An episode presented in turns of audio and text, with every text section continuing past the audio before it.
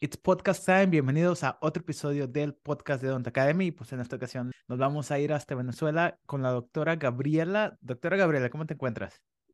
Excelente, súper bien.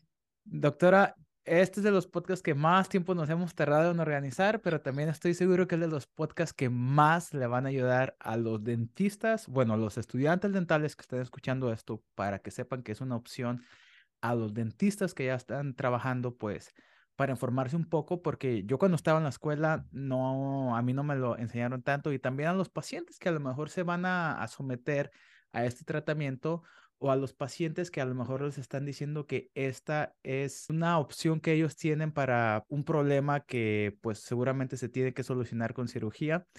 Entonces, ¿qué te parece si hablamos sobre la cirugía ortognática?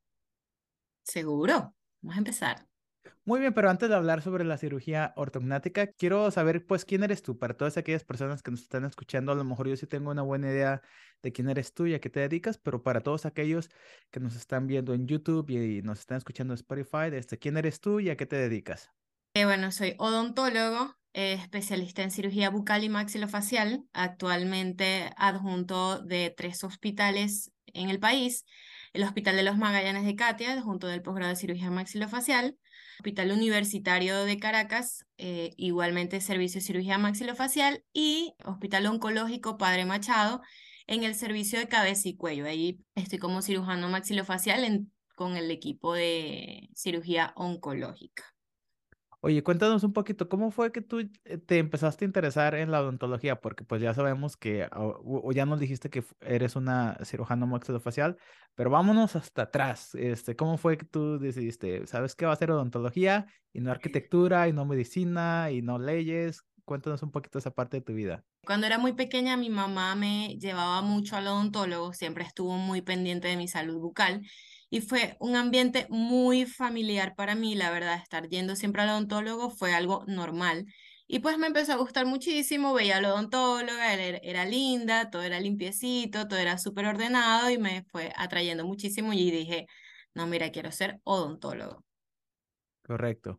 Y ya cuando ya creciste, ya te tocó la decisión de estudiar odontología, ¿cómo fueron tus primeros años de odontología? Porque no es lo mismo decir, ok, yo quiero ser dentista porque a mí me llevaron al dentista cuando yo era pequeña, a decir, ahora me quiero convertir en una cirujano oral y maxilofacial. Cuéntame esa transición.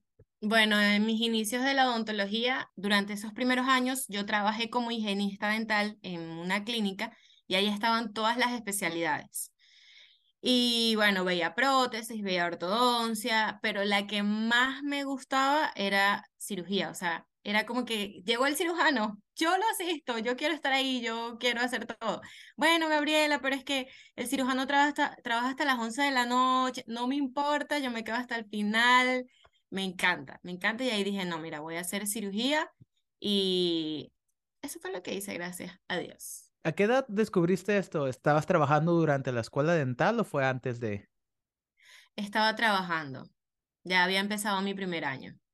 Tendría yo como 18 o 19 años más o menos. Entonces, como quien dice, tú fuiste explorando lo de la operatoria, prostodoncia, endodoncia, y tú en mente tú ya sabías de que no, esto está aburrido, a mí denme la... Exactamente, estoy, ay, qué fastidio, la prótesis, la endodoncia, no, no, no.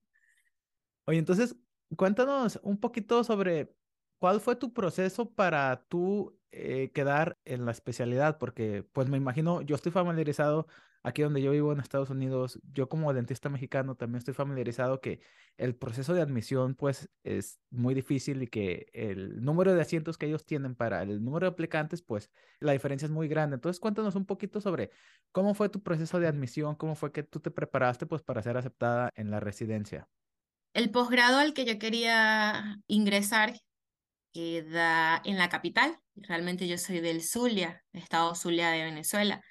Es como a 12 horas en carro y en ese estado no había la especialidad, tendría que concursar a Caracas.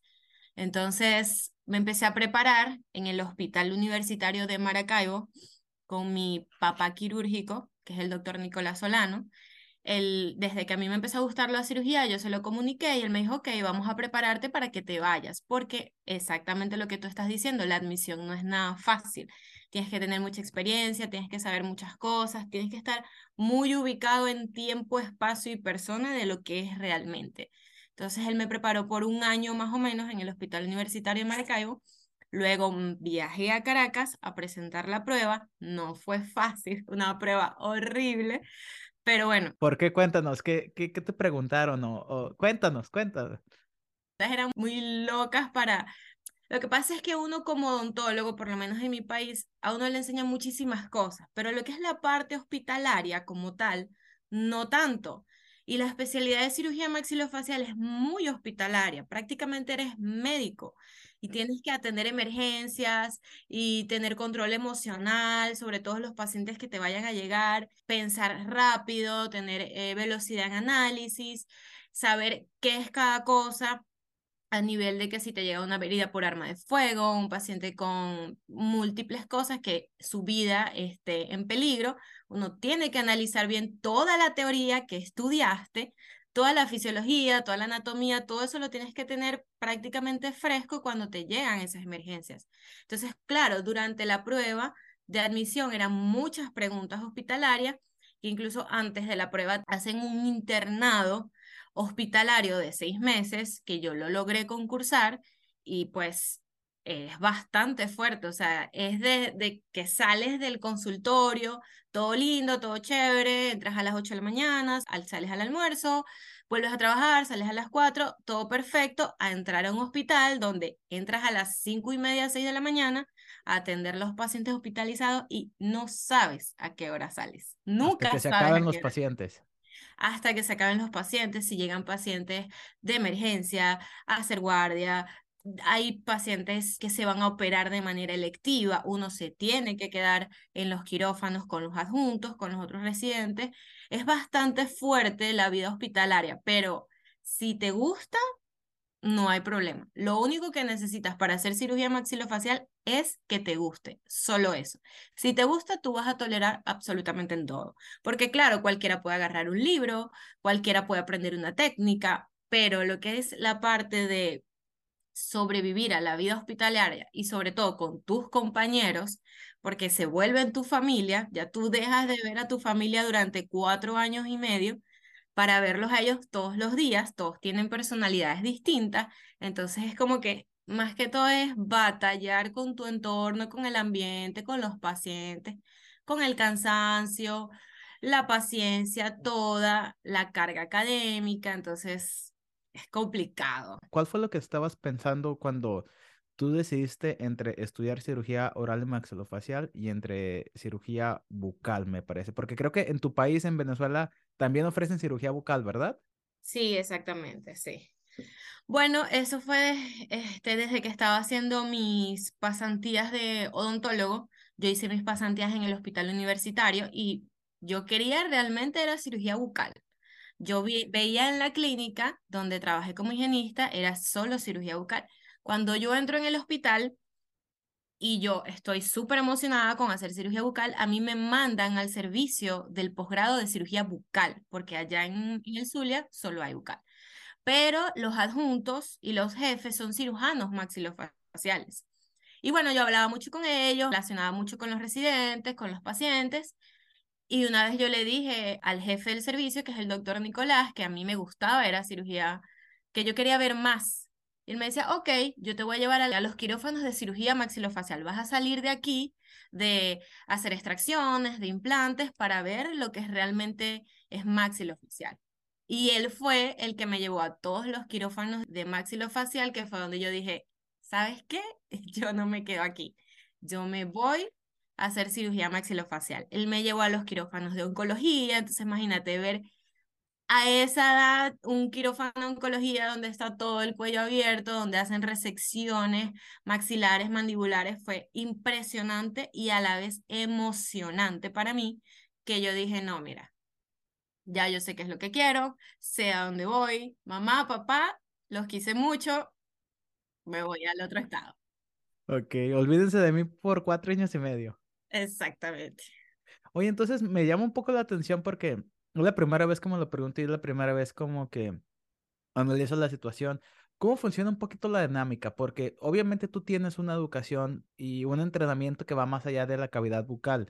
A pesar de eso, aún sigues poniendo implantes y aún sigues haciendo extracciones de muelas del juicio. y te digo porque aquí en Estados Unidos les ofrecen la opción de los cuatro años, que eres maxilofacial, o la opción de los seis años, pero también te dan el MD, el, título de doctor. Y hay muchas personas que eligen los cuatro años y se dedican a sacar puras terceras molares y a poner implantes y así es como hacen muchos cientos y no hasta millones de dólares, nada más como dicen todo el día saco molas del juicio, pongo cuatro o cinco implantes, o los Next, o los Six y pues, o sea, ellos con el entrenamiento que tienen no están sudando. Me imagino que tú, porque eres maxilofacial y también en tu país hay los cirujanos bucales, ¿te especializas como más en extraoral o también estás haciendo como terceras molares e implantes dentales en tu día a día? No, bueno, en el día a día el cirujano maxilofacial está entrenado para hacer absolutamente todo. El posgrado de cirugía bucal aquí depende de la universidad, puede ser de dos años a dos años y medio, máximo, máximo tres y no lo creo. En cambio, cirugía maxilofacial es cuatro años y seis meses si haces internado.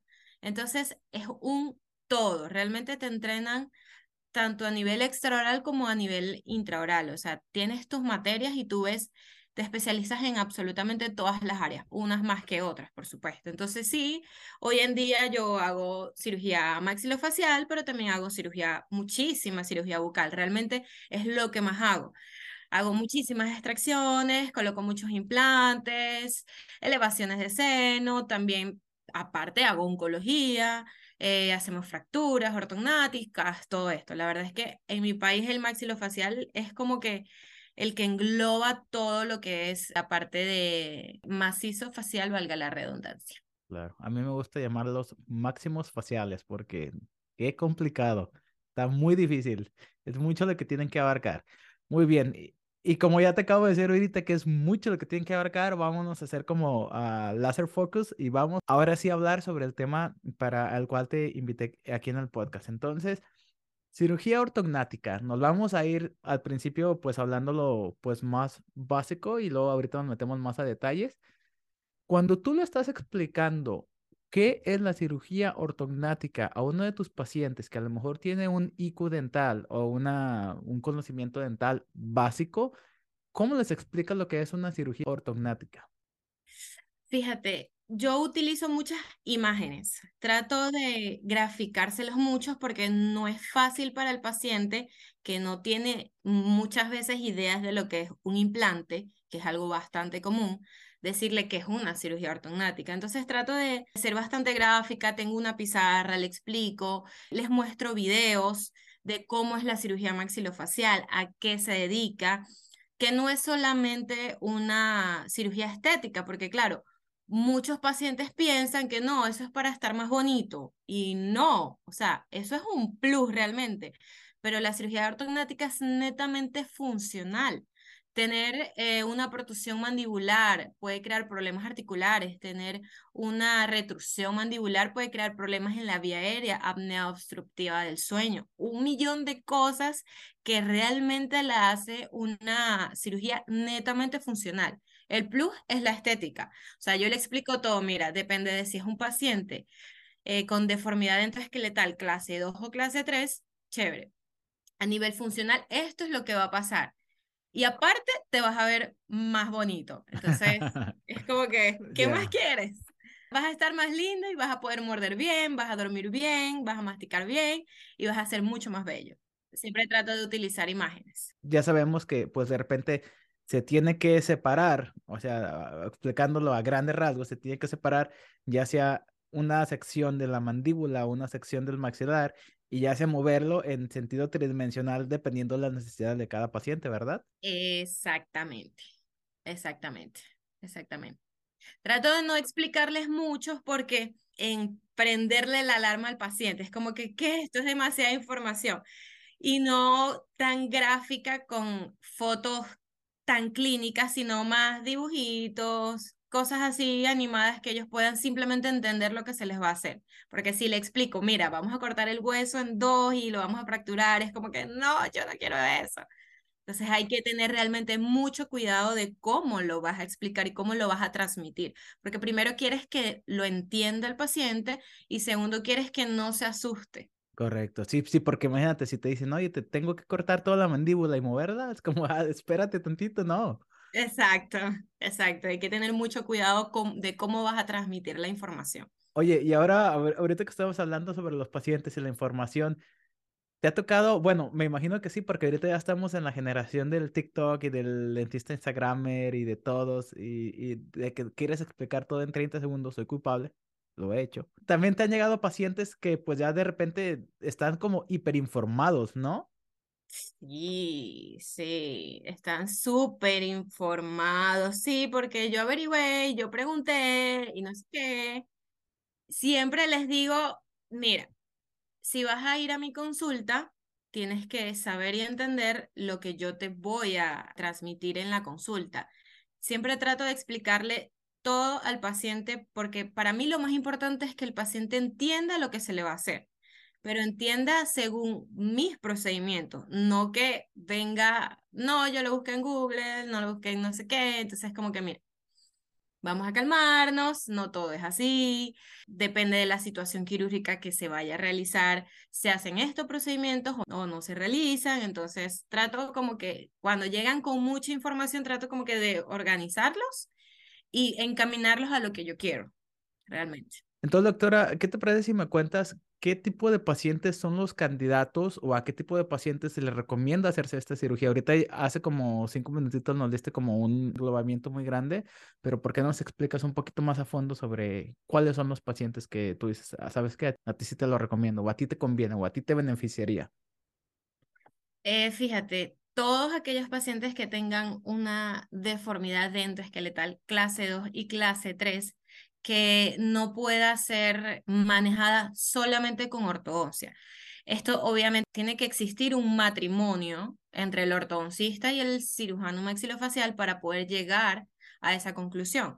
Previamente haber hecho esas dos evaluaciones, el ortodoncista me dirá, cuando tenemos esos casos como borderline que piensas que lo puedes resolver con ortodoncia, pero también con, eh, de manera quirúrgica, entonces hacemos esas interconsultas y ya el ortodoncista me dirá, mira, yo no puedo hacer esos movimientos, es, es un torque excesivo o cualquier cosa, cualquier tipo de tratamiento que él vaya a realizar, vamos a resolverlo con cirugía ortognática. Hay pacientes que son muy evidentes que la deficiencia o el exceso mandibular o maxilar son muy evidentes que uno, bueno, ya uno ya de entrada entra a la puerta y uno ya sabe que es un paciente netamente quirúrgico lo llevamos a preparación de ortodoncia prequirúrgica y bueno, ahí los vamos manejando.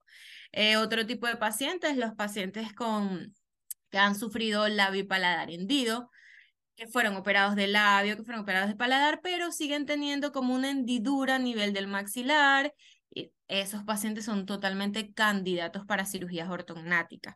Pacientes que sufren de apnea obstructiva del sueño por deficiencia mandibular, porque tienen la mandíbula muy atrás, todo el complejo muscular va hacia atrás durante el descanso, le ocasiona este tipo de afecciones y mm, sin duda son pacientes que tienen que ir a cirugía ortognática para poder avanzar la mandíbula y ellos puedan respirar mucho mejor. Pacientes que tengan protusión mandibular en conjunto con problemas articulares, que tengan alguna condición patológica a nivel condilar, alguna hiperplasia, que les crea asimetría este, mandibular. Son un montón de consideraciones, si te las digo todas, imagínate. Aquí nos va a anochecer. Aquí nos va a anochecer pacientes con síndromes, pacientes con, claro, síndrome específico. Eh, síndrome de Pierre-Robin son uno de los más comunes mm, pacientes con accidentes automovilísticos que sufrieron algún trauma facial, eh, alguna fractura maxilar o mandibular, frenó, por decirlo de, alguna manera, cuando les ocurrió de jóvenes el crecimiento maxilar o mandibular y bueno, hay que operarlos. Paciente, tengo ahorita actualmente una paciente que tuvo un accidente de caída de sus propios pies a los 3, 4 años de edad, se pegó en la mandíbula y bueno, normal, ella creció, no tuvo ningún problema, pues hoy en día tiene 17 años y tiene la mandíbula hacia atrás. Tiene una retracción mandibular bastante importante, claro, asociado a un golpe que produjo golpe durante su infancia que pudo haber producido lo que es el detenimiento del crecimiento mandibular. Entonces son muchísimas cosas que tenemos que abarcar. Correcto. Muy bien, muchas gracias. Oye, entonces cuéntanos más o menos sin meternos pues a detalles tan grandes porque una cirugía ortognática se tiene, hasta hay libros dedicados únicamente en este procedimiento, pero también cuéntanos como con manzanitas como cuáles son los pasos a seguir. Y pues el primero ya no lo estás explicando, de que se tiene que hacer un buen diagnóstico para ver cuál va a ser un buen tratamiento y, dependiendo con la interconsulta con el ortodoncista, ver cuál es la causa y luego ver si hay otra interconsulta. Eh, ¿Cuáles serían los pasitos, así como a grandes rasgos, en los cuales tú describirías este procedimiento? Bueno, el paso más importante luego de la consulta y de hacer el diagnóstico es hacer la planificación digital o convencional. Hay algunos países e incluso hay algunos posgrados que todavía hacen la planificación convencional, este, montan los modelos eh, de yeso en un articulador, con arco facial, le hacen todos estos estudios. Lo más importante es ese previo, hacer la planificación convencional o digital, llevar la tomografía al software, colocar los modelos STL en el software y empezar a jugar con todo eso para poder determinar realmente cuáles son los milímetros que se van a avanzar, que se van a retroponer, cuál es el perfil facial del paciente para poder llegar a la cirugía y pues esto sea mucho más fácil. Ese es el paso más importante, planificar. Ya después que hacemos la planificación, llevamos al paciente a quirófano, bajo anestesia general, por supuesto, asepsia, antisepsia, todas las cosas que se tienen que hacer previo a él. Depende del tipo de caso, porque hay casos que se empiezan en maxilar, hay otros que se empiezan en mandíbula. A nivel del maxilar se realiza una osteotomía tipo Lefort, puede ser modificada, puede ser en U, depende de los requerimientos del paciente. Todo es por dentro de la boca, se hace una incisión eh, en la mucosa bucal, se hace la incisión, se desperiostiza, se hace el corte con cierre reciprocante o con piezo eléctrico, depende de cómo lo maneje el cirujano. Luego se hacen eh, los movimientos con la férula que fue planificada previamente, que fue impresa, se coloca la férula para llevar el maxilar a la posición en el cual se planificó, luego se hacen los cortes de la mandíbula, se lleva la mandíbula hacia la posición que se planificó. Por eso te recalco que la planificación previa es lo más importante porque es lo que te va a dar realmente cómo vas a hacer la cirugía. Claro que no todo es perfecto, que no todo sale como uno lo planifica, no, eso es lo de menos. Lo importante es que ya tú sepas qué es lo que vas a hacer. Luego vamos al mentón, depende de si es necesario hacer el mentón o no, eso sí depende de cada caso. Se hace el corte a nivel de lo que es la mucosa eh, bucal, a nivel del fondo de vestíbulo del, del sector antero inferior. Se hacen los cortes sin despegar los músculos de la línea media para evitar que los músculos se nos vayan hacia atrás se hace el movimiento de lo que es la porción del mentón y bueno, se fija porciones óseas. Lo más importante luego de terminar lo que es la cirugía ortognática siempre es revisar la articulación, ¿ok? Que la articulación se encuentre en su posición céntrica terminamos la cirugía, fijamos maxilar, fijamos mandíbula, fijamos mentón. Si empezamos primero por mentón, si empezamos primero por mandíbula, eso depende, eso es a gusto del consumidor, depende de cómo el cirujano le gusta trabajar. Lo importante es que al final siempre se haga la verificación del cóndilo, que el cóndilo se mantenga en su posición a pesar de todos los movimientos que se realizaron. ¿Cómo lo verificas? Eh, colocamos las manos, los dedos a nivel de lo que es la zona articular y con otra mano le decimos a un compañero que, abra. abra y cierre para palpar que los cóndilos se encuentran ahí. Eso es con, con ayuda. Y claro que mientras se está haciendo, esté en oclusión el paciente, porque al final eso es lo que queremos conseguir, la oclusión casi perfecta. Digo casi perfecta porque luego una cirugía ortognática siempre falta uno que otro detallito que lo termina el ortodoncista sin problema. A veces no, pero bueno, es importante tomar eso en cuenta. A veces la oclusión perfecta es una utopía, a veces. A veces. A, veces, ¿verdad? Eso es, lo que todos queremos. Fíjate, eh, Gabriela, que mi hermano se va a someter a una cirugía ortognática, me parece que en un año o en 18 meses, ya empezó con su tratamiento y tienen todo el sentido del mundo porque él ya empezó con su tratamiento de brackets, eh, ya tuvo la interconsulta con el maxilofacial ya lo discutieron, ya estuvieron viendo qué era lo que él necesitaba y ya comenzó con su tratamiento de brackets pensando en que luego va a haber una cirugía maxilofacial. Este cachito que te voy a preguntar se lo voy a mandar a él para que aprenda. Entonces, después de una cirugía ortognática, ¿qué es lo que el paciente va a sentir y cuáles son los cuidados que tenemos que tener y por cuánto tiempo? O sea, tú antes de la cirugía, ¿qué les explicas a los pacientes del postoperatorio? Bueno, lo primero que les explico es que van a tener una dieta líquida luego de la cirugía por uno o dos días, no, no más. Luego dieta blanda, sí, por 21 días. Blanda me refiero puré, plátano aplastadito, pancito muy suave, pollo esmechadito, cosas muy, muy suaves que no fuercen mucho lo que es la masticación. Lo más importante que le comento a los pacientes es que vayan a fisioterapia luego de la cirugía ortognática. Eso los ayuda muchísimo con la inflamación. Y seguir al pie de la letra la medicación que le indique cada cirujano, con sus analgésicos, ya sea con una bomba analgésica que le hayan mandado o medicación vía oral. Siempre es muy importante que el paciente siga los cuidados postoperatorios al pie de la letra. Usar el primer día, segundo día hielo en la cara, eso lo va a ayudar muchísimo. Y bueno, la fisioterapia es clave. De verdad que se realiza en la fisio es sumamente clave. Ok, cuéntanos un poquito más de la fisioterapia, porque ahorita me lo, yo no lo sabía y estoy aprendiendo mucho en este episodio. Se me vino a la mente que de repente les ayudan como a abrir y qué es lo que pasa en la fisioterapia. Sí, bueno, porque recuerda que va a haber un periodo de inflamación y esa inflamación va a traer líquido, es normal en una inflamación.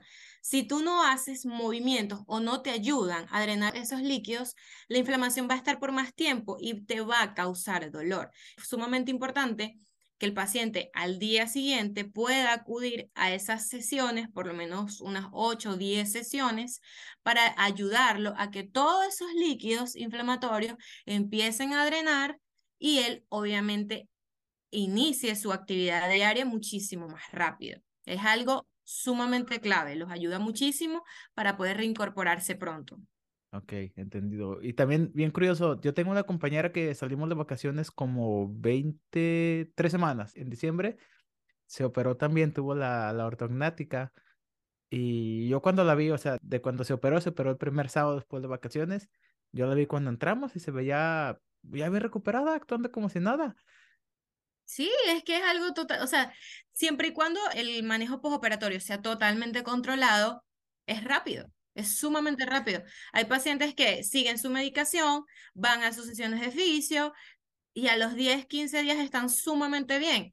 Claro, también importa mucho el tipo de cirugía que se realizó. Actualmente se realiza ortognática mínimamente invasiva, donde se realizan incisiones muy pequeñitas que eso disminuye en gran medida la inflamación en el paciente. Tiene varias variantes, por decirlo de alguna manera. Muy bien, muchas gracias. Y ya ese paciente, ya cuando se realizó la cirugía, ya se recupera los dos, tres meses, ya está bien. ¿Existe como un follow-up que tienes que tener como a los seis meses, al año, o existe alguna modificación que ese paciente o a lo mejor que el dentista tenga que tener por el resto de sus vidas o, cómo influye? Luego de que se ha cumplido la cicatrización ósea, que es la consolidación, el callo óseo, la consolidación del 8 al año, pues en teoría ese hueso está perfecto.